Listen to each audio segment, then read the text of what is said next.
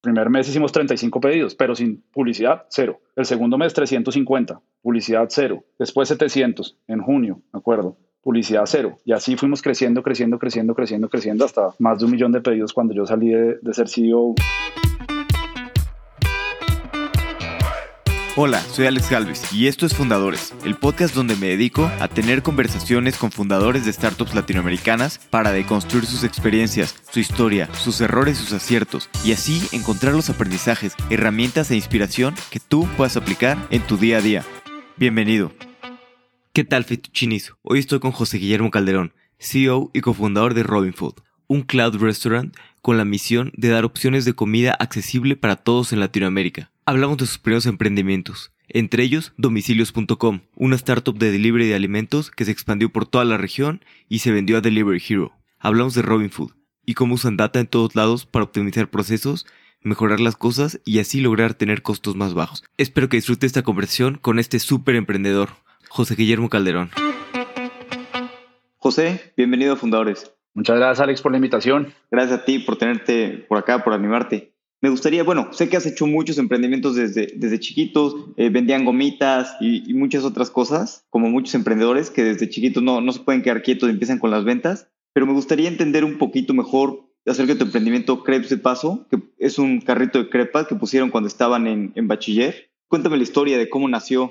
Sí, cuando estábamos en, en el colegio, como en la prepa, empezamos a, empezamos a vender gomitas, como muy bien decías, con, con uno de mis amigos que hoy sigue siendo uno de nuestros socios y, empezamos a crecer muchísimo el negocio. Empezamos a, nosotros salíamos al, a las afueras de Bogotá, un mercado pequeño que hay, como informar a las afueras de Bogotá, y comprábamos cajas grandes de, dulces, de gomitas. Empezamos a llevarlo al colegio y empezamos a ver que había mucha demanda, entonces empezamos a comprar mucho más inventario, mercancía y empezamos a vendérselos, a, a revenderlo a otros que lo iban vendiendo. Y nosotros cobrábamos simplemente, digamos, la intermediación, fuimos haciendo ese canal grande para, para crear ese mercado nuevo en nuestro colegio y se creció tanto, salió de las manos que, el colegio decidió, no, tienen que, tienen que parar esto, tienen, esto no puede seguir porque ya hay demasiada informalidad. Y en ese momento con el rector, que era, pues, fuera muy gran amigo, la persona que manejaba el colegio, nos decidimos, pues él nos negoció la compra para que lo manejaran las tiendas del colegio, todo el inventario no lo compró y ahí decidimos que teníamos que empezar a formalizar nuestros emprendimientos porque informalmente, digamos, no podíamos escalarlo.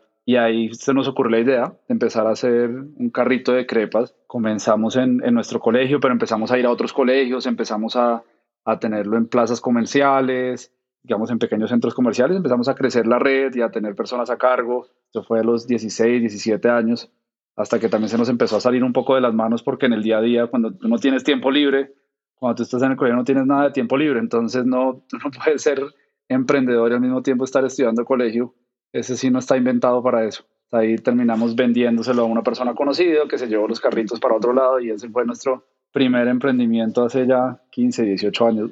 ¿Y, por qué carritos de crepas? ¿Por qué se les ocurrió eso? ¿Por qué se nos ocurrió eso? Digamos que la mamá de mi amigo era, era, era artista en ese momento y me acuerdo que iba mucho a París o por alguna razón había mucha conexión con París y es algo que en París se acostumbra mucho. Entonces como que siempre, bueno, están los carros de hot dogs que son más, más populares o de perros calientes, no tenemos carritos de tacos en, en Colombia, pero pues dijimos, bueno, esto, esto es como diferente, además es gusto para todos porque tienes salado, tienes dulce, puedes usarlo para diferentes momentos y no hubo mucho estudio de mercado, no hubo nada, teníamos lo que te digo, 16 años no teníamos ni idea que esas palabras existían, yo creo. ¿Te acuerdas aquí un poquito pues, las primeras dificultades de emprender y, frustraciones? Porque, como dices, estás en el colegio y de repente pues urge que hagas algo en el negocio y no puedes, pues, no puedes dejar la clase, ¿no? De repente irte a, atender. Exacto, porque tú en, el colegio sí, tú pasas, tienes que estar en todas las clases, no es como que tienes que cumplir un mínimo, no, te esperan en todas, tienes que estar siempre ahí.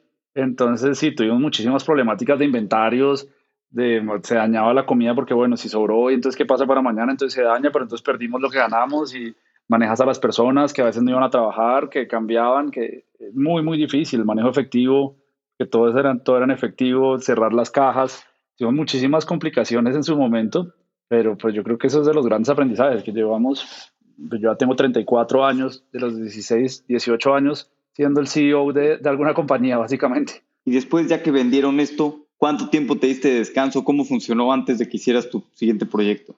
Pues ahí lo vendimos, nos graduamos. Yo estudié en un colegio que, que era bilingüe, pero muy básico.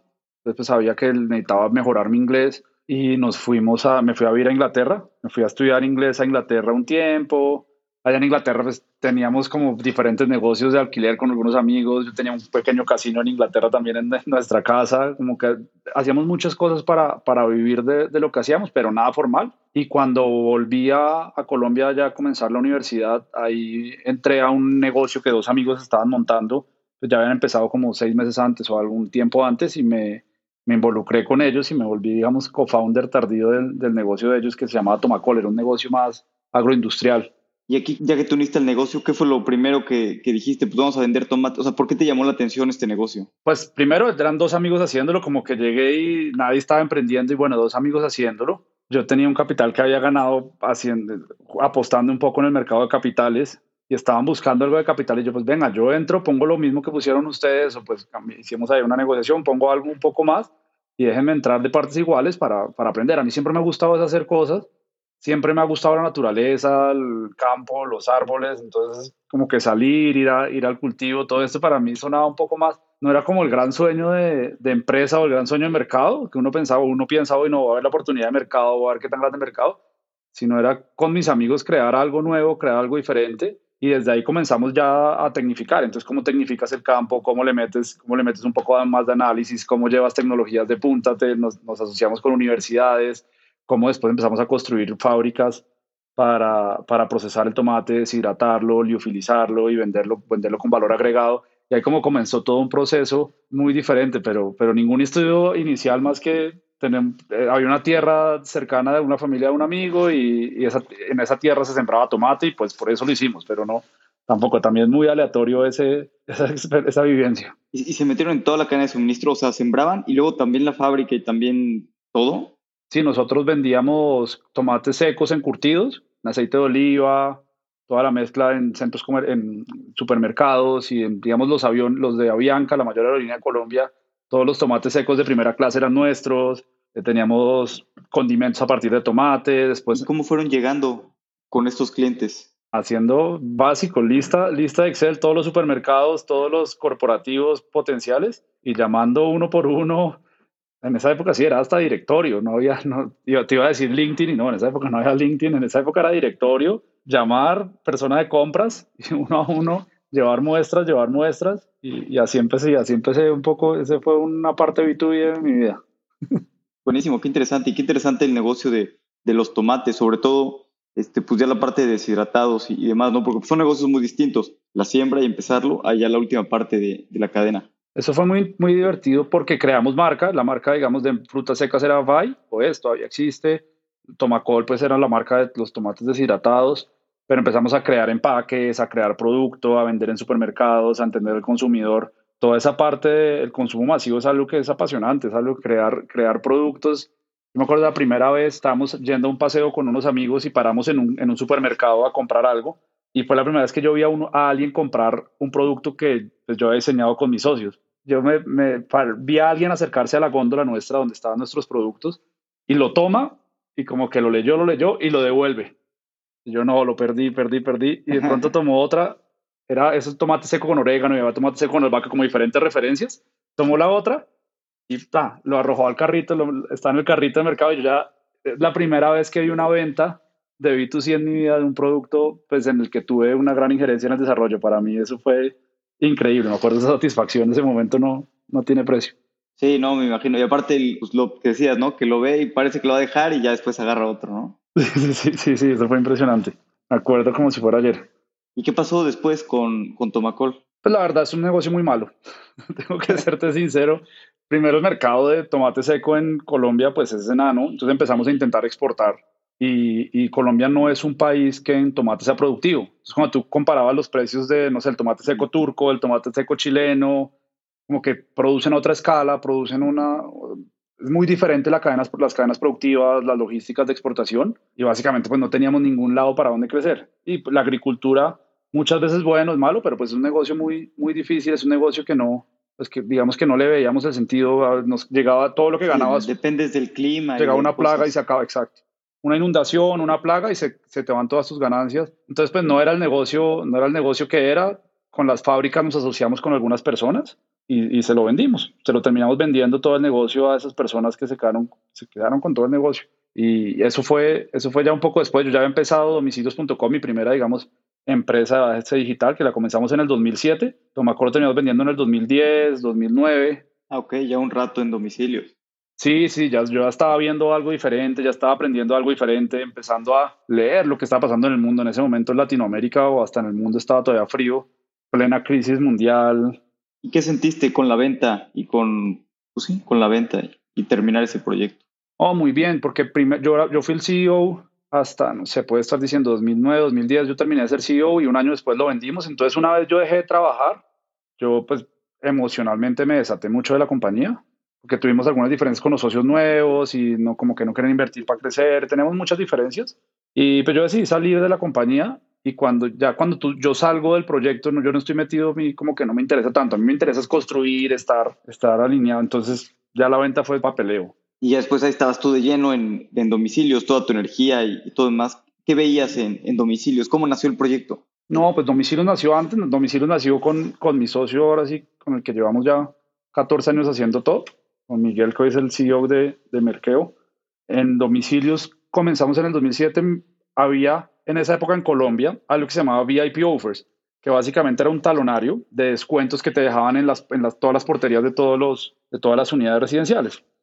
Entonces tú llegabas y empezabas a ver y usabas los descuentos. Y la mayoría de descuentos eran, eran por, de servicios a domicilio. Entonces esto fue idea de Miguel viendo eso, decía como, pero bueno, ¿y por qué no hay un directorio con toda la comida? Y compró un día domicilios bogotá.com, el primer dominio, y me contó, me contó, mira, mira esto, mira esto, mira esto, mira esto. Pues, bueno, hagamos, hagamos una empresa ya, hagamos esta empresa ya y empecemos a crecerla. Esto tiene todo el sentido del mundo. Yo soy fan del delivery, yo pedía a domicilio todo, yo me sabía los números de teléfono de todos los restaurantes de memoria. Entonces, súper heavy user y, comenzamos a crear ese directorio de darle en ese momento visibilidad web a los restaurantes, que eso no existía. Se estaba empezando a hablar de SEO, de posicionamiento en el mundo, Google pues ya era fuerte, pero todavía la gente estaba comenzando a usar Internet, no había absolutamente nada de móvil en ese momento, no existía, iPhone salió casi que sea el año siguiente. Entonces era, era un momento muy diferente en el que era construir presencia web, en el que era más directorios, época como de Yelp y de otra época muy diferente que no era tan transaccional, pero pues comenzamos a construir esa atracción inicial y comenzamos a construir todo el contenido, hacernos conocer por las personas, que, era, que éramos una buena guía de, de consulta. ¿Y qué fue lo más difícil aquí? Que como dices, los domicilios eran un mercado grande en Colombia, pero por teléfono, ¿no? Nadie, pues nadie usaba internet para nada, ¿no? Simplemente el mercado de internet era muy pequeño. Sí, y ahí, digamos, nuestro primer, nuestro primer gran reto era un tema de huevo gallina, porque nosotros lo que hacíamos es que vendíamos eh, publicidad. Nosotros no éramos transaccionales, como te digo, nosotros empezamos a ser transaccionales en el 2011, 2000, 2011 empezamos a ser transaccionales. O sea, al comienzo simplemente éramos directorio. Entonces íbamos a donde los restaurantes a que nos pagaran publicidad que tú quieres estar en el listado y tener tu logo, tener tu menú, tener todo, porque la presencia web, nadie tenía página web en ese momento. Y, y la gente, bueno, ¿cuánto tráfico tienes? No, muy, muy poquito. Y después pues, el tráfico no se incrementaba porque no teníamos restaurantes. Entonces ahí fue que conocimos el modelo freemium en su momento y dijimos, bueno, vamos a listar a todos gratis con súper básico y lo que hacemos es, le vamos a empezar a, a cobrar ese upgrade. ¿Quieres tener tu logo bien, manejar tu menú, que tengan tu número de teléfono, tu cobertura, que tengan toda tu información, o te quedas con lo básico. Y ahí fue cuando empezamos, empezó como esa primera interacción de, de, crecimiento exponencial en domicilios, donde pasamos de tener, no sé, 5 mil visitas al mes a tener 100 mil visitas al mes, hablando del 2010. Era un portal relevante, ya, ya tenemos domiciliosbogotá.com, domicilioscali.com, domiciliosmedellín.com, y, pues es muy relevante tener una página de 50 mil, 100 mil visitantes en esa época. Era diferente y empezamos a monetizar un poco mejor con portales de Google, de, de, publicidad de Google, digamos, de AdSense y con, con, los, con los propios restaurantes. ¿Y en qué, en qué momento te acuerdas empezaron a ver que era la estrategia correcta? O sea, que hoy estamos haciendo esto freemium y está empezando a llegar tráfico, tráfico. O sea, ¿en qué momento supiste o sentiste que iba a ser algo grande y que estaban en, haciendo lo correcto? No, tardó, tardó un buen tiempo más. En ese momento levantamos algo de inversión, muy, muy, muy pequeña, levantamos, no sé, 3 mil, 4 mil dólares y empezamos a, intentar crecer la fuerza comercial. En el 2010, 2000, y creo que en el 2010. Y yo trabajando de lleno, yo ahí estaba de CEO solo, trabajando de lleno, vendiendo, intentamos vender los planes. Y en ese momento, del 2007, 2008 al 2010, se empezó a comoditizar la presencia web. Entonces, pues ya a los restaurantes no les interesaba. Es como, pues sí, ¿qué? No, y tenemos la foto. ¿Y qué? y el menú. Y pues, ¿qué? Eso no, cualquiera me puede dar eso. Entonces nos gastamos esa primera ronda inicial, nos gastamos muchísimo en traccionar algo que no tenía ningún sentido. O ahí fue un poco desilusionante. Ahí Miguel, mi socio, se fue a vivir a España un tiempo. Entonces él seguía haciendo la tecnología desde España. Yo intentaba traccionar, pero la verdad era un producto que no, no se vendía. Entonces dijimos, paremos, paremos un momento. Ahí yo me fui a trabajar a banca inversión. Trabajé en banca inversión en, en una banca boutique en, en Colombia de puro M&A, puro fusiones y adquisiciones. Durante como un año y medio, Miguel se fue a vivir a España y cuando Miguel vuelve, dice, bueno, yo me quiero dedicar a esto, yo quiero que, que estemos, pues, estar más involucrados, estar otra vez en el día a día y empezamos a ver el modelo. Me gustaría tenerme un poquito ahí en la, en la banca de inversión que te fuiste y entender mejor esta parte que llegaste y entiendo que, trabajaste con tu jefe, ¿no? Que es pues, un emprendedor también muy bueno. ¿Te acuerdas un poquito pues, lo que aprendiste en este año y medio en, en banca de inversión? Claro, claro, pues yo estuve ayudando, apoyando transacciones como por, por más de un billón de dólares, unos 1.200 millones de dólares en muchísimos sectores, unas viéndolas desde lejos y haciendo un poco la presentación, una presentación, unos con múltiplos temas muy de, de carpintería, banca inversión, otras un poco más involucrado. Y a mí me impresionó mucho eso que dices, que yo trabajé con los socios de la banca inversión, ellos se separaron, pues no se separaron, unos de ellos se montaron una empresa que es de, los, de las empresas inmobiliarias más grandes de Colombia que se llama Terrano, una, pues una empresa que hoy estará valorada en más de mil millones de dólares fácil, y la montaron desde cero muy, muy rápidamente, consiguiendo muchísimo capital. Entonces, yo vi cómo yo iba del lado de, de, mi jefe buscando ese capital. Nosotros cerramos la primera ronda grande, que fueron como 130 o 120 millones de dólares traídos de, Estados Unidos de un fondo de Sam Sale, que es uno de los mayores inversionistas, Equity International, de los mayores inversionistas de real estate a, a nivel global. Y, y, pues yo vi cómo iban traccionando. Entonces hacemos esto, levantamos capital, generamos valor, después levantamos más capital, después está y haciendo todo ese business plan y un business plan con caja negativa. Porque pues yo vendía empresas, entonces hacíamos el modelo, no sé, una farmacéutica que se vendió en 500 millones de dólares. Pues tú das hoy un buen EBITDA y el próximo año vas a dar un mejor EBITDA y en 10 años vas a dar mejor EBITDA. Pero cuando uno empieza a ver un modelo que demanda caja, demanda caja, demanda caja, y empieza a ver que hay personas dispuestas a cubrir esas necesidades de caja, eso pues nadie te lo decía en el 2010. Sí. Eso no, eso no era algo que la gente estaba hablando, si las empresas pierden plata y hay inversionistas, eso no pasaba. Entonces eso yo creo, yo creo que eso me sirvió mucho mentalmente para, para entender que, que pues el capital es uno de los, de los elementos en, en la construcción de valor, pero que puede crearse internamente, puede traerse de afuera y que lo puedes escalonar, que puedes ir creando como estructuras hasta muchas veces muy sofisticadas para, para ir creando y creando valor para todos. Y eso me ayudó muchísimo porque lo vi, lo vi en persona. Pues lo que te digo, yo sí, ese sí fue el asociado, digamos, que trabajé de principio a fin esa ronda. Desde que tuvimos el primer contacto, obviamente, pues todo lo hacía mi jefe, yo hacía la carpintería. Desde el primer contacto hasta el, hasta el giro, todo estuve yo presencial viéndolo y eso fue impresionante. Eso fue algo que, que pues, yo creo que también me cambió la vida, ver esa cantidad de dinero llegando Sí, y esa velocidad de crecimiento, ¿no? Cómo crean una empresa de la nada y vale miles de millones de dólares, en, o millones de dólares, lo que sea, en un par de años. Exactamente. Y en un sector tan tradicional, bueno, pues en el, sector inmobiliario, que es un sector tan tradicional, tú ves toda esa generación de valor, después con sectores donde hay pues mejores márgenes, donde hay mayor potencial, pues el valor es infinito. ¿Y en qué momento decidiste salirte de ahí y regresarte a, a domicilios full time? Pues ahí, ahí sigo con el cuento, mi socio Miguel volvió de España, dijo, pues tenemos que, tenemos que hacer algo diferente, yo quiero dedicarme de todo el tiempo. Y ahí empezamos a pensar qué hacer, qué hacemos diferente. Y en ese momento empezó la transaccionalidad en Latinoamérica. Para nosotros el, el que empezó la transaccionalidad fue Groupon. No sé si tú tienes el recuerdo de esas tropas de Groupon en la calle que eran como, creo que era verde el color de Groupon, iban dando vouchers, entonces todos hacíamos trampa que te dan un voucher y después cambiabas al otro mail y empezabas a, te gastabas 100 dólares online y no gastaste ni uno, pero es la primera vez que uno empezaba a pedir algo online. Muy pocas personas en, nuestros países, pero empezó la transaccionalidad. Y, alguien metía, y para eso tenías que meter la tarjeta de crédito, entonces te tenías que conseguir una tarjeta de crédito. Tener... Sí, que antes daba miedo, ¿no? Meter las tarjetas de crédito en línea. Bueno, al menos sí, me acuerdo yo. Sí, nadie, nadie hacía eso en esa época. Y entonces pues empezamos, dijimos, vamos a hacer eso. Yo seguí trabajando en banca y ahí Miguel empezó a trabajar ya casi de tiempo completo en domicilios. Otro de nuestros socios, de uno de los que invirtió, se volvió nuestro co-founder, Pablo González. Y Pablo y Miguel trabajaban todo el día. Y dijimos, bueno, vamos a, seguir a terminar esos 4 mil dólares que quedaban ponle 2.500 dólares, con eso tenían que trabajar con el revenue y dijimos, vamos a levantar capital. Y empezamos a, a levantar capital de todos los conocidos de los fondos institucionales pues del gobierno que había en Colombia. Obviamente no había ningún venture capital ni nada por el estilo. Y logramos después de mucho tiempo conseguir un ángel inversionista. Esto es en, en noviembre del 2011, conseguimos un ángel inversionista que se llama Frank Canaget y él decidió invertirnos, nos invirtió 100 mil dólares de su época. Eso fue en noviembre, yo en diciembre dije, yo, pues yo, yo no puedo estar acá, yo soy emprendedor desde que tengo memoria, mis amigos, con amigos, mis amigos están trabajando, mis amigos están ahí, pues yo no voy a salir.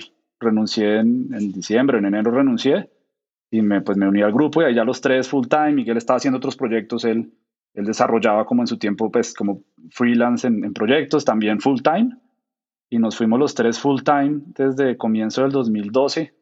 Ahí sí empezó domicilios, a, empezamos con todo, mucho con cupones online, ofertas, y después sí terminamos fue haciendo el listing. Entonces empezamos a, a tener, a tener cupones. Entonces pon McDonald's, una Big Mac con tal descuento. Y de pronto dijimos, pero ¿y qué pasa si ponemos todo el menú de McDonald's a ver si alguien fuera de la Big Mac quiere un helado, quiere unas papas? Y empezó a traccionar el pedir online. Nos inventamos una categoría que ya estaba inventada en Egipto desde el 99, que es la empresa más vieja que yo conozco Online Food Delivery. Hace casi 20 años ya se había inventado, pero nosotros nos la inventamos otra vez en Colombia por, por no investigar adecuadamente nuestro sector y en el 2012, el 19 de abril, hicimos el primer pedido online con nuestro sistema. Perdón, un, plato de, un plato de arroz chino. Lo pedí yo. Ese fue el primer pedido online de una plataforma agregadora que, que se hizo en, en, en, nuestro país. ¿Y qué sintieron? ¿Qué sentiste en estos primeros, las primeras veces que ya hicieron los pedidos online 100%? No, eso fue increíble porque la atracción fue, fue inmediata. Inmediata. Yo me acuerdo el 19 de abril la abrimos. Entonces empezamos, éramos muy pequeños. Pues el primer mes hicimos 35 pedidos, pero sin publicidad, cero.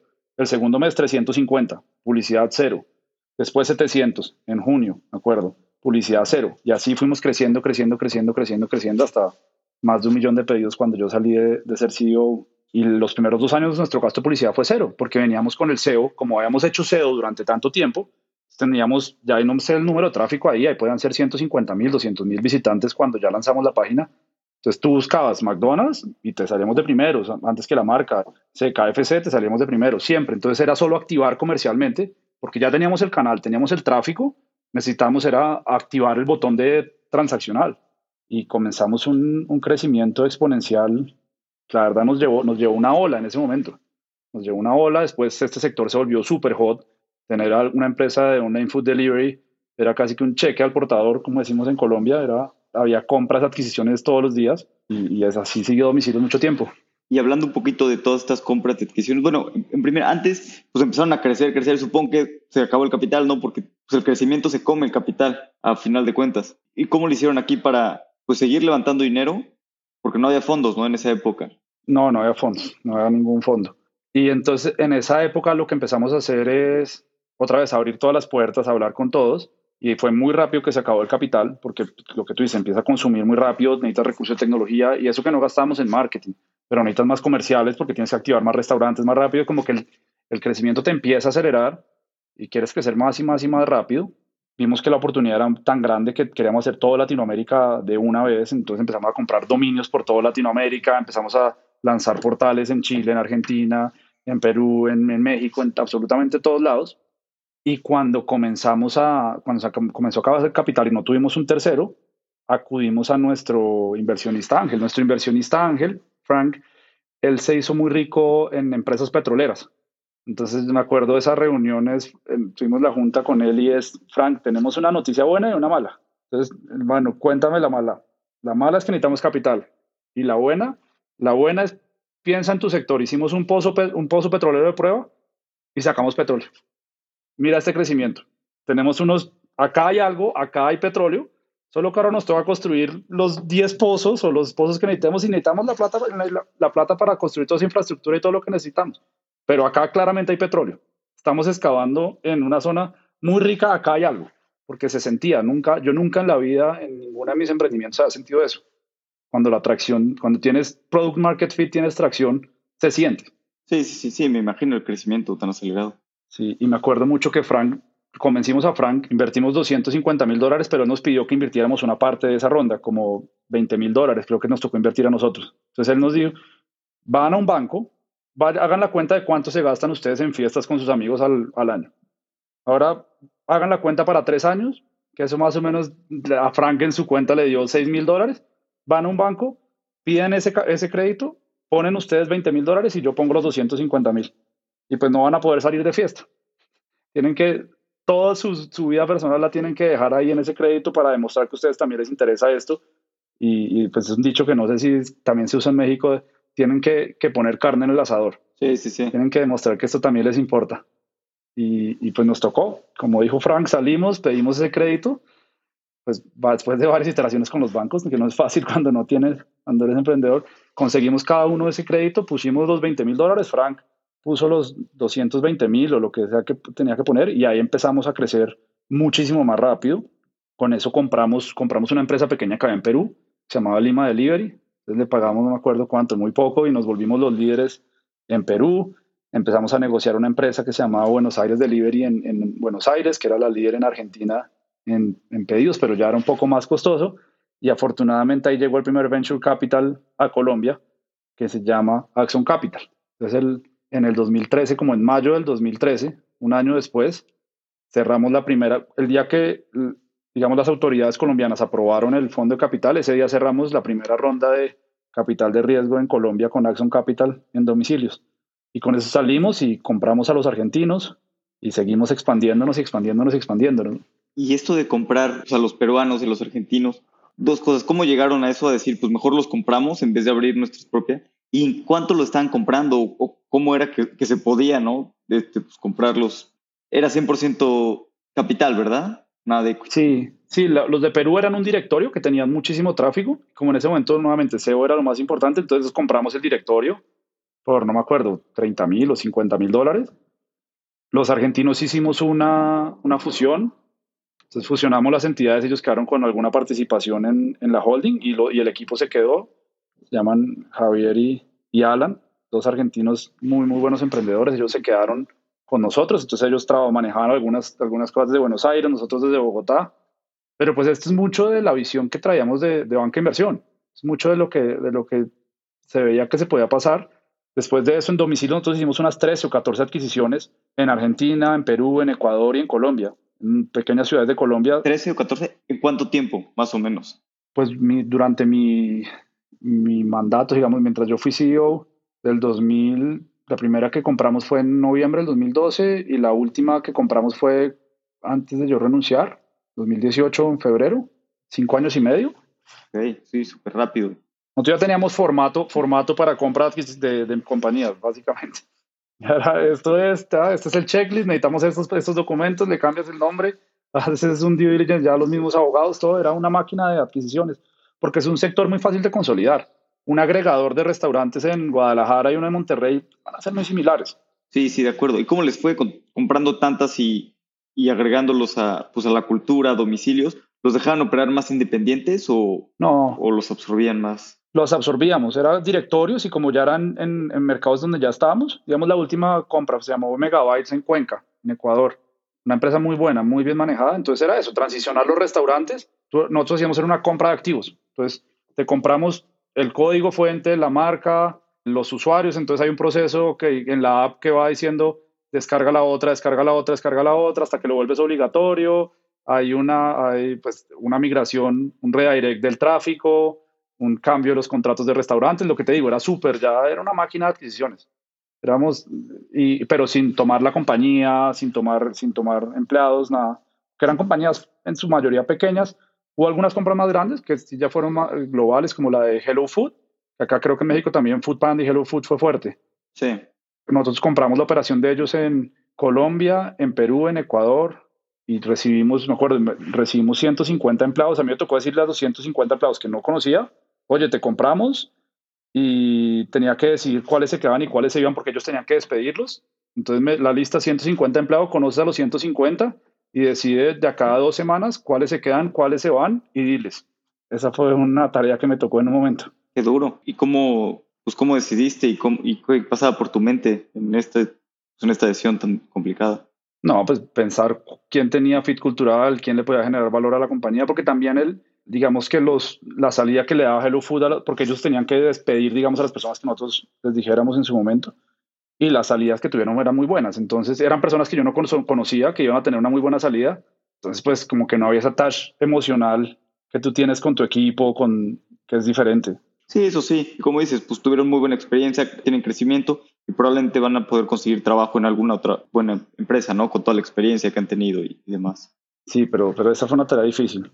Igual, igual al final, cuando, cuando salimos de domicilios, me tocó hacer eso, pero con mi equipo y eso sí es muy diferente porque cuando ya hicimos, nosotros nos, nos asociamos, estoy saltando acá la historia totalmente. No importa, no importa.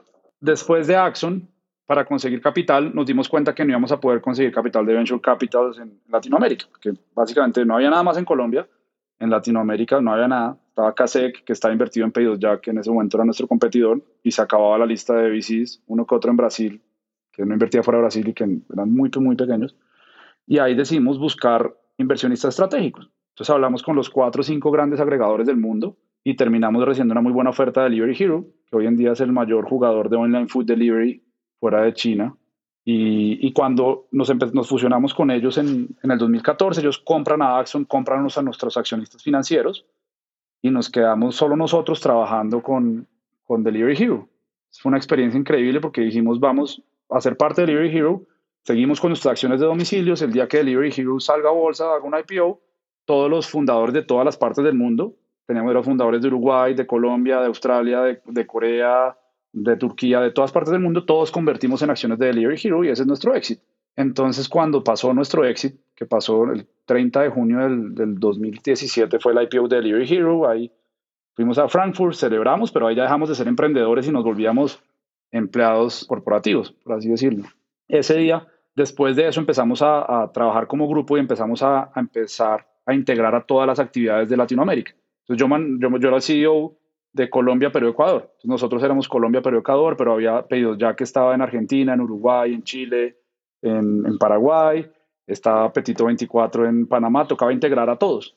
Y para integrar a todos se decidió que se iba a mantener la tecnología de pedidos ya y que se iba a centralizar finanzas global, se iba a centralizar marketing y tocó despedir a todo el equipo. Ahí sí a todo mi equipo de tecnología, de finanzas y de marketing. Y ahí sí pues la, la condición que yo puse es yo renuncio primero, pues hemos dicho, yo renuncio, yo me, voy con todos. Yo estoy con todos hasta el último día, pues yo me voy, yo cierro la puerta con él, con mi equipo, porque eso sí es muy diferente cuando tú tienes que sacar a tu equipo y no cuando es, cuando es el equipo de otro. Sí, claro, totalmente. ¿Y cómo fue esta parte pues, tan complicada de tener que, pues, que despedir a tu equipo y sobre todo pues, decisiones que no fueron tuyas, ¿no? Que están fuera de tu control? Pues lo que, digamos que yo siempre le prometí a mi equipo es eso, que yo iba a estar, que yo iba a estar en el mismo barco que ellos. Entonces, cuando me dicen que toca recortar a las, a las personas, yo digo, pues yo también me voy. Yo tenía la posición para quedarme, me, pues, tenía, me podía quedar el tiempo que yo quisiera, con muy buenas condiciones, pero, pero pues yo sí le he prometido siempre a mi equipo eso. Yo dije, yo me voy, uno, primera condición, yo me voy con mi equipo. Dos, y muchos de ellos están hoy en día en Robinhood, la gran mayoría, o en Robinhood o en Merkeo. Dos, yo negocio el paquete de salida con cada uno. Y, y tres, yo manejo la transición porque era muy difícil motivar al equipo en la transición. Tienes 50, 60 desarrolladores, creo que éramos 70 desarrolladores. En su momento tienes que decirle a 70 desarrolladores, quédense acá trabajando, destruyan todo lo que han hecho, pero no se pueden ir porque pues si se van nadie puede mantener esta, esta infraestructura mientras hacemos, mientras nos vamos a la nueva infraestructura. Imagínate tú cómo tienes comprometido un equipo de desarrollo nueve meses sabiendo que se van a quedar sin trabajo en un, pues, en un sector tan competitivo como es la tecnología. Sí. Y, y, eso fue, ese fue un, sí, una época compleja, una época compleja, muchos retos, no, no, es, no es muy frustrante. Tú como emprendedor te gustas ganar, crecer, crear valor, y eso pues es destruir valor, es optimizar, no, pues, no, es, no es, lo mío. Sí, sí, entiendo. Y ya después cuando te saliste, ya, ya traían, pues ya estaban haciendo los Merkeo y, y Robin Food. ¿Cómo fue un poquito esta parte? Primero nació Merkeo, después nació Robin Food ¿Cómo fue? Sí, nosotros ya dentro de Delivery Hero, nosotros comenzamos a decir, uno, empezó Deliveroo en, en Londres en el 2013, es uno, toca hacer logística. Deliveroo empezó en Londres, una empresa a, a, vender de restaurantes, era como restaurante Michelin en tu casa. Entonces los restaurantes premium, los restaurantes buenos, hago, hacemos la logística y se los llevamos a restaurantes buenos, digamos gourmet, ¿no? No, no quiero los restaurantes tradicionales de delivery que son malos. Empieza a hacer esto y nosotros, o esto toca hacerlo, toca empezar a hacer logística. Por muchísimas razones tenemos que empezar a hacer logística. Entonces Delivery Hero ahí tuvo una muy mala jugada, pues, le pasó algo muy malo, es que unos emprendedores que ellos compraron hicieron un, un, fraude. Una empresa que se llamaba Battlefleet, tú buscas ahí las noticias, sigue, hicieron un fraude, se inventaron los números, maquillaron números en, en unos pilotos de logística en República Checa e Inglaterra o Austria e Inglaterra, y entonces Delivery Hero dijo, yo nunca me meto en logística nomás. Nosotros tenemos que hacer logística, tenemos que hacer logística. Entonces muchísimas discusiones nos dejaron hacer unos pilotos muy pequeños y en la misma logística decíamos, esto tiene que ser multivertical. 2014, 2015, tenemos que hacer groceries. Tenemos que hacer groceries y esto tiene que ir.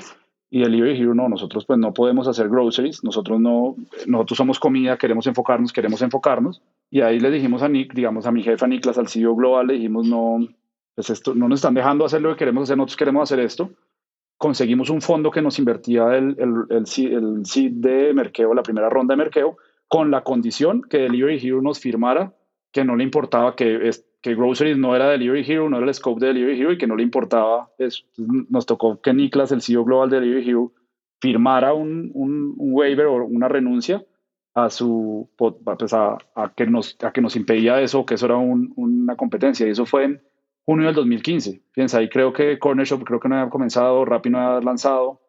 Entonces desde ahí ya empezamos a hacer merkeo, 2015, y después nos pasó lo mismo con Robinfood.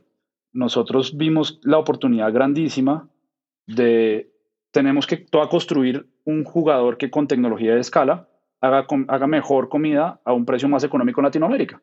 Porque en Latinoamérica hay muchos muy buenos operadores de restaurantes pues está Domino's, está McDonald's, está estas grandes marcas que pueden producir muchísima comida, pero uno no es la comida que estamos acostumbrados a comer y dos, es una comida que el precio es elevado para la mayoría de la población latinoamericana. Entonces tenemos que ver maneras de hacer comida diferente. Y lo mismo, llevamos el proyecto interno en Delivery Hero, no, no podemos invertir, muéstrame los economics por cocina. Yo, bueno, yo voy a hacer esto también como mi side business, ¿les parece bien? Listo. Y así empezó, empezó la primera marca de, que hicimos interna que se llama Muy, una marca, nuestra marca de comida, como de comida para todos los días, esa comida que esa comida para Godín o esa comida de entre semana corporativa, eso es lo que estamos, eso es lo que nosotros comenzamos con nuestra primera marca de Robin Food. También dentro de Delivery Hero buscando una necesidad del mercado. ¿Y cómo empezó? Muy, ¿pusieron un restaurante físico o Sí, en ese en esa época ya domicilios ya domicilios estaba muy consolidado. Nosotros teníamos un edificio en Bogotá, alquilamos, digamos, un edificio entero, lo remodelamos, tenemos una oficina muy corporativa, ya el corporativo de domicilios.com, y pues ahí era mi, mi día a día, yo me la pasaba en ese edificio todo el día.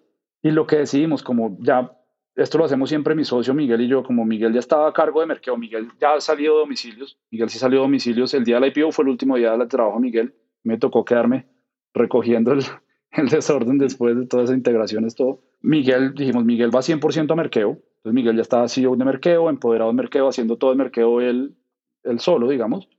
Entonces yo tenía que empoderarme de Muy, yo tenía que empoderarme de esa, de, pues antes Robin Food se llamaba solo Muy, tenía que empoderarme de Muy para que fuera conveniente. Buscamos el local más cercano disponible que había cerca del corporativo domicilios.com, que fue a dos cuadras de la oficina, y pues yo era el CEO de domicilios.com de, no sé, 9 de la mañana a una de la tarde o a las 12 y 30, de 12 y 30 a 2 de la tarde, yo era el gerente de, restaurante de Muy. Me iba, metí a la cocina, iba estaba ta, y me volví otra vez a, a, mi puesto de gerente. Así duramos un tiempo, yendo yo casi todos los días al punto, aprendiendo de cocina. Ahí es muy divertido porque uno se da cuenta que domicilios.com manejábamos, teníamos 10.000 restaurantes aliados, más de un millón de pedidos al mes, no sé, 34 oficinas en 34 ciudades manejando los restaurantes, pero no teníamos ni idea cómo funcionaba un restaurante. No teníamos ni idea de cómo se cocinaban 200 platos al día. Yo te podía cocinar algo en mi casa bien, pero 200 platos al día, sírvelos y sírvelos bien.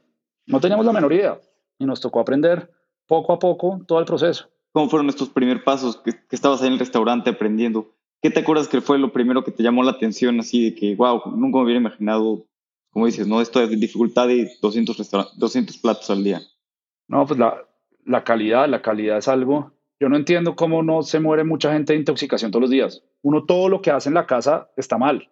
Cómo tú guardas cosas que no se deberían guardar conjunto, cómo tú usas el mismo cuchillo para todo, cómo tú no lavas las cosas como las debes lavar. es muy difícil, es muy, muy, muy difícil el manejo de calidad y, y, de calidad de intoxicación y de calidad de ser consistente en la calidad en el producto. Entonces son cosas básicas. Tenemos nuestra, nuestra zona caliente donde vamos sirviendo muy rápido, tenemos nuestro modelo de negocio para servir y servir rápido.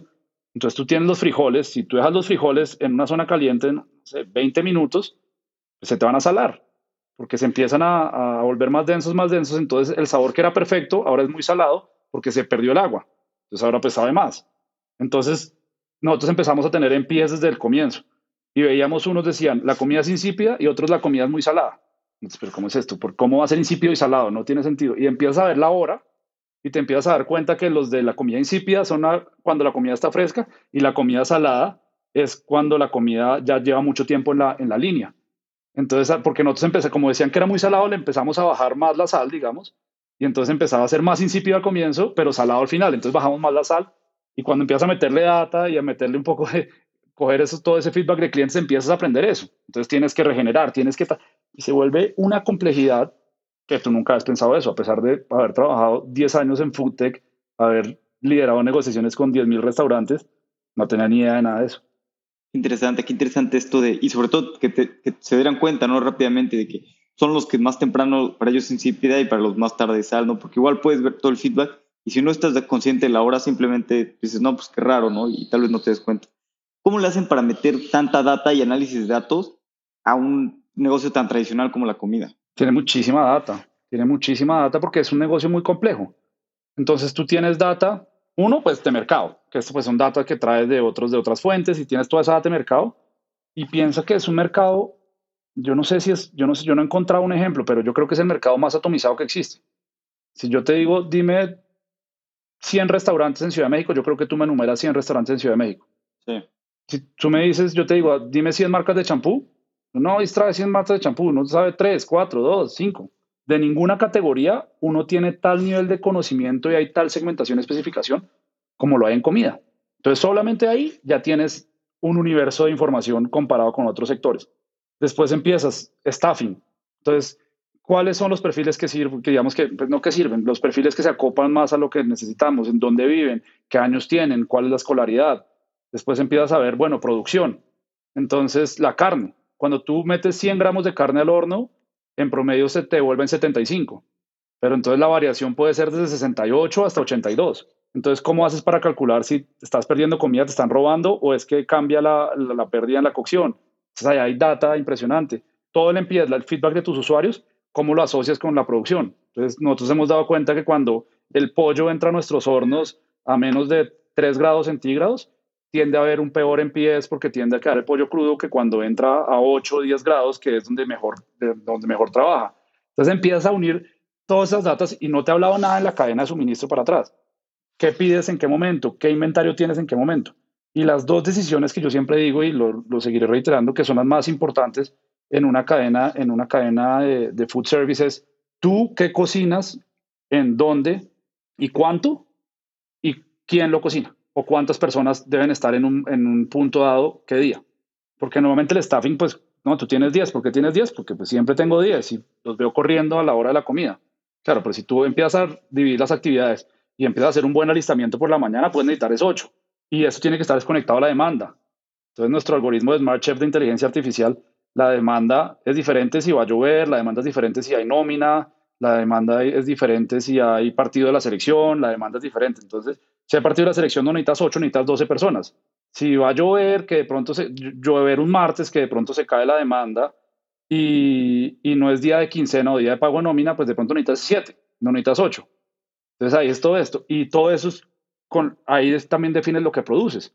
Entonces al definir lo que produces tienes que definir el inventario que tienes. Y para definir el inventario que tienes, tienes que, tienes que definir lo que compras. Y cuando empiezas a unir todo eso, tú quedas yo creo que en un día producimos, el otro día me daban la, la cifra, se me olvidó la, el orden de magnitud, pero lo, la cantidad de información que nosotros producimos en un día te da para una vida de análisis de datos. Es impresionante. No, buenísimo, qué, qué impresionante y me dejaste... No, y, claro, tienes toda la razón. O sea, todo este tipo de cosas que se pueden analizar y se pueden mejorar. Justo un amigo tenía un restaurante cerca de, de un estadio de fútbol y me decía que calculaban pues, los días que hay partido, calculan más. Luego también salió un, un video, se hizo viral de unas niñas se pelearon en un restaurante y les empezó a subir la comida porque mucha gente lo empezó a ver y entonces empezó a estar como top of mind y más gente lo pedía. Pero bueno, claro, estos son dos detalles que tener data. Aquí, ustedes que tienen miles de puntos de data, lo llevas a un nivel totalmente, a otro nivel. Y, y, todo. Entonces, no sé, vamos a hacer una campaña en Facebook con un influenciador o en YouTube. Entonces, esto, entonces nos pasaba al comienzo que se desconectaba, que el equipo de Growth, obviamente, esto es una empresa tan ágil que vamos creciendo tan rápido que somos ya hoy 700 personas. En menos de dos años. ¿700? Pues yo llevo trabajando acá dos años y medio y somos 700 personas hoy. Entonces, pues, todos estamos intentando trabajar para adelante lo mejor que podemos. Estábamos viendo el otro día, un fondo nos preguntaba, el mes que más personas hemos contratado son 171 personas en un mes. ¿Tú sabes qué es contratar, entrenar a 171 personas? Entonces hay veces que se te desalinean las cosas.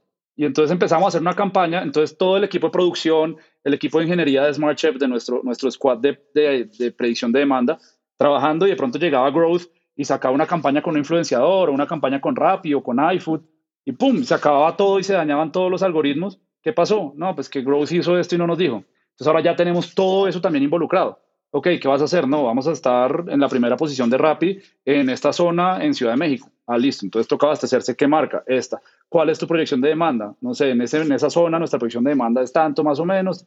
Y empieza a jugar esto y, y se vuelve complejísimo. Y después empieza a meter más marcas, porque nosotros ya tenemos hoy siete marcas y vienen cinco marcas más en los próximos meses. Entonces, 12 marcas diferentes. Tenemos 450 ingredientes en, en total en nuestra cadena de suministro. Porque es que si tú quieres tener, no sé, unos, no sé, la cochinita pibil, entonces ¿cuántos ingredientes pueden tener la cochinita pibil? 6, 7 ingredientes. Entonces tienes que tener cada uno de esos 6, 7 ingredientes listos para poder tener cochinita pibil lista. No es que tengas solo pues el puerco, el cerdo, no, tienes que tener todo.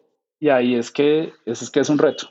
Y ahí entonces medimos mucho el stockout. Nuestra vida y el Smart Chef se basa en reducir stockouts, que tú como usuario siempre lo encuentres, pero reducir mermas o pérdidas, bajas, pérdidas de comida. Que nunca se bote comida a la caneca, o que nunca tires comida a la caneca. Y ahí está cómo balanceas ese mundo. Claro. Oye, y una pregunta, me contabas lo del Smart Staffing, que se me hizo impresionante. Ok, pero de repente necesitas más personas y de repente necesitas menos, pero un poco mi pregunta es, ¿qué haces con esas personas? O sea, si de repente necesitas, porque supongo que... Son volantes. Ok porque también, ¿qué es lo que pasa? Y sobre todo en COVID, imagínate, le da COVID a una persona en un punto, entonces todas las personas aislamiento. Entonces necesitas un equipo de, de reemplazo de unas. Se lesionaron tus titulares, está suplentes, salen, entran, es más demanda, van las personas pasando. Y acá, y se regula mucho las personas, primero porque siempre estamos creciendo. Entonces vamos a abrir, este año empezamos con 40, 40 cloud restaurants, vamos a terminar con 120.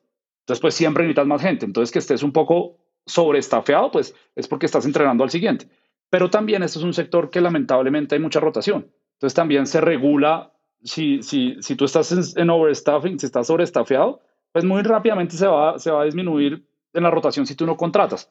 Entonces esto, nosotros somos muy rápidos para despedir muchas veces a personas que, que no son afines a nuestra cultura y a nuestra forma de trabajar, pero creo hasta el día de hoy, creo que no hemos recortado a nadie por necesidad económica, por beneficio económico de la compañía, estoy 99% seguro, porque digamos durante la pandemia redujimos salarios voluntariamente, hicimos todo, pero no hicimos despidos masivos, no hicimos. Entonces hemos intentado mantener el empleo y sobre todo mantener el empleo de las personas que están comprometidas y que quieren la empresa. Entonces nunca hacemos como reducciones, saquemos 100 personas, metamos 100 personas, no, no somos así. Claro. Oye, hablando un poquito de la pandemia, ustedes son un restaurante, a fin de cuentas, que fue uno de los sectores más afectados con, con la pandemia. Pues, ¿cómo sobrellevaron este reto? Me decías ahorita que hubo reducción de salarios voluntarios. ¿Te acuerdas un poquito al principio de la pandemia y cuando empezaron a ver pues, todo esto y lo que se venía? ¿Qué pasaba por tu mente y, cuál fue tu proceso de toma de decisiones?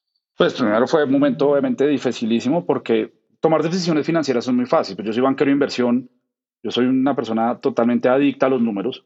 Pues ya tenemos, nosotros medimos a la temperatura, cuántas veces se cierra y se abre la puerta del horno en un punto, yo te puedo decir. Pero esto no es un problema financiero, esto es un problema humanitario. Entonces en el que estás, tienes muchas variables que no se pueden sopesar, no es como dólares versus, versus riesgo de una persona, dólares, no, es, es, es muy diferente cuando estamos hablando de una crisis de salud, una crisis sanitaria como la que estamos viviendo.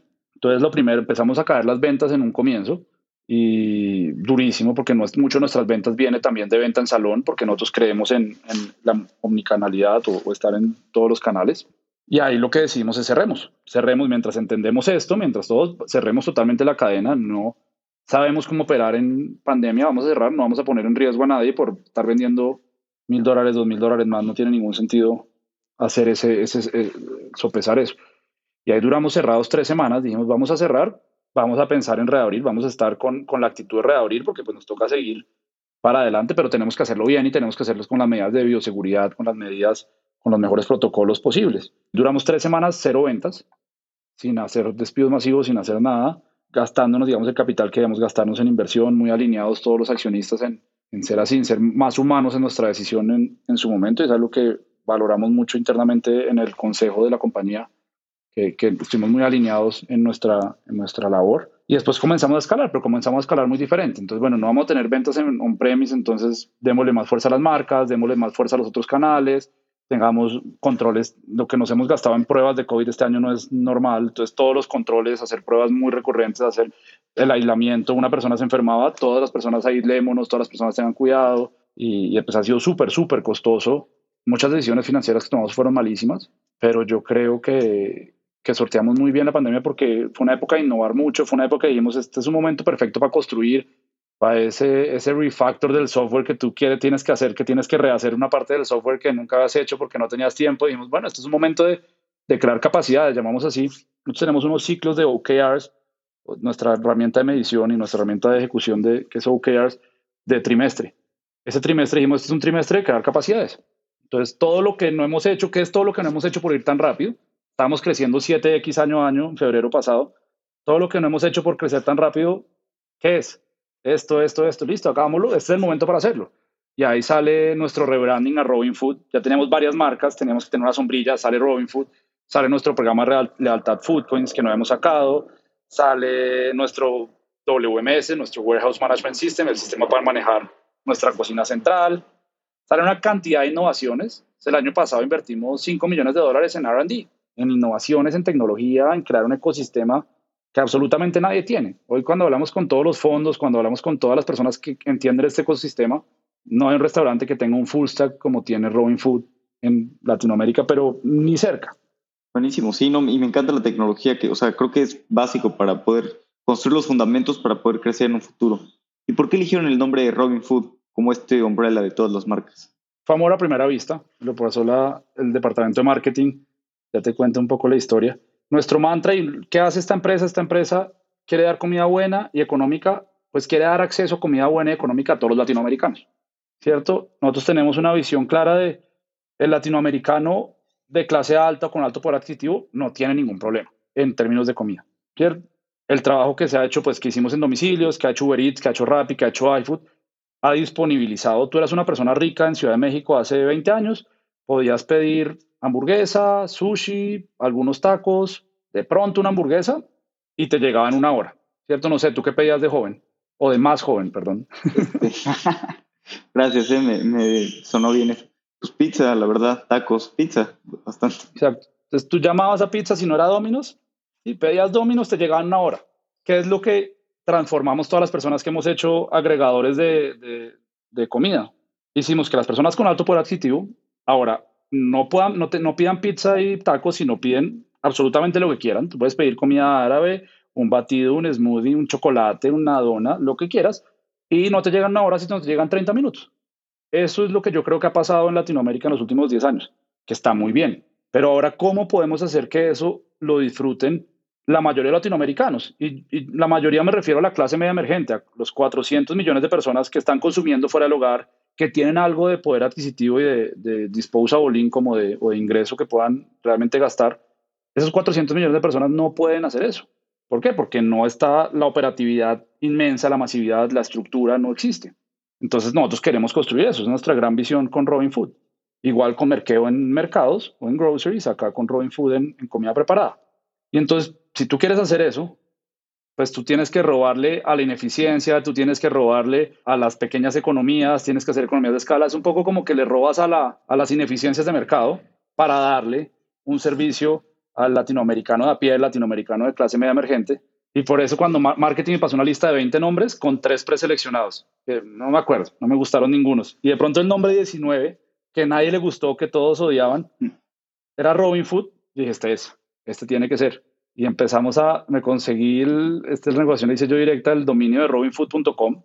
Entonces dijimos, ya tenemos el dominio, el nombre nos encanta, ese es. Y nos fuimos con Robinfood. Buenísimo, me encanta el nombre y me encanta la visión. La verdad es que he estado pidiendo estos últimos días y la comida es súper rica y, a precios muy accesibles. Me, ha encantado. Y ahora todo lo que me cuentas de, de, la data y todo lo que están haciendo, realmente me voló la cabeza. Estoy impresionado con, con lo que están haciendo. ¿Y qué sigue ahorita para Robin Food? ¿Qué quieren lograr en los siguientes dos años? Bueno, los siguientes años, primero, seguir con nuestra expansión. Entonces, Colombia, México y Brasil, al, lo más rápido que podamos. Ya estamos Ciudad de México, Sao Paulo, Bogotá. Vamos a abrir nuestra primera ciudad no capital. Bueno, pues Sao Paulo digamos que no es la capital, pero nuestra primera ciudad, no la principal ciudad del país. Vamos a ir a Medellín. Abrimos en Medellín en un mes, un mes y medio. Y ahí viene toda la expansión en otras ciudades, en ciudades pequeñas, en ciudades intermedias, en, otro, en, otros, en otras colonias, en colonias mucho más populares. Y acá es donde estamos probando que nuestro modelo de negocio sí puede escalar a los niveles que creemos, sí podemos llegar a 10.000 cloud restaurants en Latinoamérica. Entonces empezamos a, ir a diferentes sitios, a ir a diferentes zonas, a una ciudad de 100.000 habitantes. Porque es que sí, claro, tú estás, no sé, en Polanco, estás en Condesa y pues tienes muchísimas oportunidades. Entonces de pronto es, es, es muy bueno porque tienes un precio diferencial, pero calidad tú tienes y puedes conseguir, tienes muchísima variedad, pero tú te vas a una ciudad de 100 mil habitantes y tú no vas a conseguir ni las marcas conocidas, no vas a conocer, no vas a conseguir nada que sea, digamos, estandarizado. Llegamos con nuestro concepto que es el Robin Food Plaza, donde tenemos todas las marcas on-premise, todas las marcas off-premise, donde podemos dar delivery. En muchas ciudades hoy en día ni siquiera existe el, servicio de delivery online y eso va a tener que ser muy revolucionario. Esa es nuestra gran apuesta que estamos haciendo ahora, abriendo ciudades más pequeñas y, diferentes zonas donde no están las plataformas de delivery. Y ahí vamos, y la gracia es replicar eso muchísimas veces. De acá a dos años tenemos que estar en unos 300 cloud restaurants. seguimos nuestra expansión de marcas, estamos viendo 8 o 12 marcas diferentes por país. Eh, entonces, pues tenemos que seguir construyendo muchas. En Colombia tenemos hoy 7, en México tenemos 4, en Brasil tenemos 1. Entonces nos faltan 10 en Brasil, 9 en Brasil, nos faltan acá 5, 6, 7 más. Y, y en Colombia seguir refrescando ese portafolio de marcas. En tecnología, seguir uniendo, automatizar absolutamente todo, que yo sepa que tú quieres, lo que hablábamos antes de la entrevista, tú quieres tu taco de, de chicharrón con salsa verde, pero entonces yo sé que si yo te mando un push en nuestra aplicación por la mañana, yo sé que tú tienes un 30% de conversión, entonces si mando tres push de esos, pues voy a vender un taco, entonces tengo que tener ese taco listo y tengo que tener ese chicharrón comprado y tengo que tener la tortilla pedida y ahí es donde, donde está pues, lo difícil. Ahí está terminar de cerrar ese ciclo muy, muy fuerte y creerle muchísimo a Foodquest. Foodquest es nuestro programa de lealtad que va a poder unir todas las marcas, que va a poder crear ese ecosistema, es muy relevante. Buenísimo, sí, me encanta. A mí con una push notification ya me tendrías comprado. Oye, y con este, el que dijiste, Cloud, no sé qué, ¿cuántas marcas pueden tener? Hasta 10 marcas. Pero pensando más, tener Cloud Restaurants de 3, 4, 5, 6 marcas. Porque al final del día el entrenamiento, la capacitación, la complejidad es es, exponencial. Tú haces una marca y no sé, tienes complejidad 1, haces dos marcas, tienes complejidad 3, haces 3, tienes complejidad 10. Pues cuando llegas a la 10, terminas en complejidad 10.000. Y las marcas adicionales no te crean revenue marginal adicional igual. Entonces, si tú tienes un portafolio de 10 marcas, pero mira lo interesante, tú tienes un portafolio de 10 marcas, ¿qué porcentaje va a vender la primera y qué porcentaje va a tener la última, según tu experiencia? No, pues la primera va a tener la mayoría, 70%, ¿no? Y pues es un pareto, ¿no? 0,5%, 1%, 2%, la peor. Y la primera sí, entre 20 y 70%. Cuando tú vas marginal de la marca 6, 7, 8, 9, de pronto no tiene sentido. ¿Por qué? Porque de pronto en esa zona, no sé, si tú tienes un sitio de hamburguesas, al lado tienes un McDonald's, al lado tienes un Burger King y al lado tienes un Shake Shack, que hay como que cubres todo el portafolio de hamburguesas, pues de pronto esa marca de hamburguesas ahí no va a servir y en esa colonia pues está supremamente penetrado hamburguesas, de pronto no es tan, tan atractivo.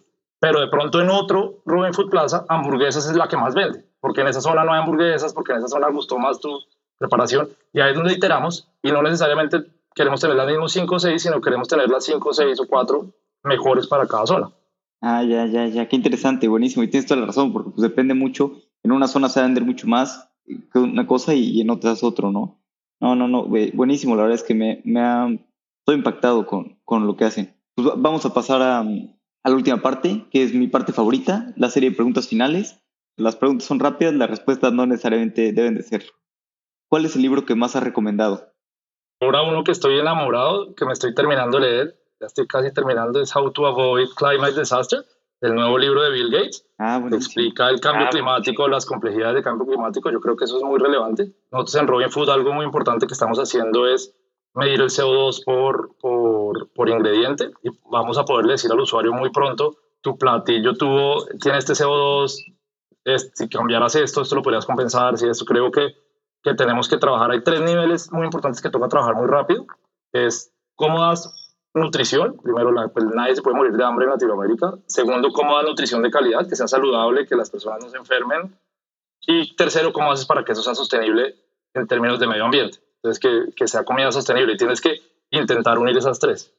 Perdón, no, no te respondí rápido, no son respuestas rápidas. No, no, no, son, no, no son rápidas. Las preguntas son rápidas, las respuestas no, no deben de ser. Y también luego todo lo de las, que en su industria va a ser muy importante, es lo de las proteínas alternas, ¿no? Que yo creo que será para otra conversación de otro tiempo. Pues toda la meat y todo esto creo que va a impactar muchísimo en, lo que comemos. No es tan saludable. No, tú ves los niveles de sodio, tú ves los niveles, no, no es comida saludable, es comida, sí, alto para el medio ambiente, que nutre, pero no es la comida saludable. Cuando tú tienes una hamburguesa, muchas veces va a tener el doble contenido de sodio de lo que tienes que comer en un día una hamburguesa. Donde te digo que esas tres son igual de relevantes y muchas veces uno intenta hacer uno o dos y no las tres. Sí. ¿Qué creencia o hábito has cambiado en los últimos cinco años que ha mejorado drásticamente tu vida? Me metí, me metí con un grupo de amigos a hacer el Ironman este año. Voy a hacer un Ironman y y, estoy haciendo ejercicio, montando bicicleta, corriendo, nadando ahora, sí es nuevo, para poder hacer el Ironman este año, pues muchas veces te, te, invito saludable en, en, cómo comes, en cómo duermes, en todo. Digamos que el ejercicio te regula mucho y eso me ha ayudado mucho. Sí, buenísimo. Yo tengo ganas de hacer un Ironman. Le tengo un poco de miedo ahí a la parte de, de nadar, pero pues bueno, es más cosa de, de, aprenderlo y echarle ganas. ¿Tienes algo absurdo que te encanta hacer? Yo creo que uno, pues ese, hay algo que, que me encanta apostar todo. Ironman, pues vamos apuesto con mis amigos y todos los meses tenemos un entrenamiento y el que no llegue a 100 metros, a 100 kilómetros corridos, pues tiene que pagar una multa. Con otro amigo apuesto el peso. Si no bajamos a cierto peso todos los meses, pagamos. Yo apuesto absoluta, lo que me digas, yo apuesto. Eso es, eso es raro. Y no sé, ¿qué más raro? Me gusta hacer viajes un poco exóticos. O sea, acampar a Alaska, acampar a Islandia, como que un poco remotos, un poco extraños pero me gusta como eso, como conocer sitios que, que no son tan normales, que la gente no conoce tan normalmente. ¿Hay alguna inversión que hayas hecho que haya valido mucho la pena? Más que en dinero, en tiempo, en meterte algún curso, en hacer algún proyecto. Fue empezar a emprender desde pues, lo que te digo, el primer emprendimiento de los dulces de las gomitas a los 13 años. Entonces, salí a la vida profesional a los 23 años que me gradué de ingeniería industrial. Ya tenía 10 años de experiencia emprendiendo. Entonces, para mí ya emprender es lo que se hace normal. Yo no le pregunto a nadie cómo se emprende, yo, uno ya lo tiene en la, la, sangre porque le dediqué muchísimo tiempo en un momento que no había riesgo. Tú en el colegio, pues, ¿qué riesgo tienes? O en la universidad, pues, ¿qué riesgo tienes? El peor escenario te gradúas y vas y consigues un trabajo. Entonces, creo que en el momento menos riesgoso de la vida para emprender, le dediqué mucho tiempo y eso, eso ha dado sus frutos. De acuerdo. ¿Hay algún momento que sientas que haya sido central en la formación que, y lo que crees hoy en día? Momentos que hablábamos hoy, como empezar a venderle a consumidores. Yo me enamoré del B2C He hecho B2B muchas veces en mi vida y le he vendido muchísimas cosas a muchas empresas, pero el B2B, el B2C me enamoró, entonces yo creo que eso me cambió mucho lo que hablamos de, de trabajar en banca inversión y ver cómo se pueden mover grandes sumas de capital y cómo se pueden crear empresas a partir de, de conceptos y a partir de vender ideas. Eso también me cambió muchísimo. Pues trabajar con Delivery Hero, ser, ser el CEO de, de Colombia, pero Ecuador me daba visibilidad al CEO de Turquía, al CEO de Arabia Saudita, al de Corea. Entonces creo que esa visibilidad global de, ok, esta es la problemática en cada país, así se desenvuelve cada continente, así se trabaja en Corea, así se trabaja en Singapur, eso pues es algo que le cambia a uno la, la mente. Claro. ¿Qué fundador de Latinoamérica admiras? David Vélez. Colombiano, que se va a Estados Unidos y hace una carrera increíble, después se va a Brasil y hace Nubank, el Unicorn, pues la empresa privada o la startup privada más valiosa de Latinoamérica. Y pues todo esto es un colombiano que, que salió, digamos que como colombiano no entiende lo que es salir a México, salir a Brasil, que son mercados mucho más imponentes, mucho más fuertes, y haber triunfado de esa manera es alguien que admiro muchísimo. Sí, sí, sin duda. David es admirable, ¿no? Todo lo que ha logrado es impresionante. José, ¿dónde podemos saber más de ti, saber más de Robin Food? Sí, pues a veces publico cosas en LinkedIn, en Twitter de Robin Food y pues intentamos tener noticias y como, contándole a toda la comunidad lo que vamos haciendo. Entonces, seguirnos por todos los canales, seguirnos a mí por los canales y vamos contándoles lo que podemos hacer. Perfecto, buenísimo. No, yo ya voy a ser cliente frecuente. La verdad es que me ha gustado mucho pedir y con su programa de, de rewards algo de estar. José, muchas gracias por tu tiempo. El tiempo es lo más valioso que tenemos. Siempre podemos hacer más dinero, pero no más tiempo. Muy bien. Muy buena plática, me impresionó todo lo que están haciendo en Robin Food. En la última parte tuvimos unos problemas de audio y se cortaron algunas partes, pero se hizo lo que pudo. Y a veces sucede esto con el trabajo remoto. Recuerda recomendarle este episodio a un amigo o a un enemigo, siempre a alguien que sea un fettuccine en potencia. Hasta la próxima.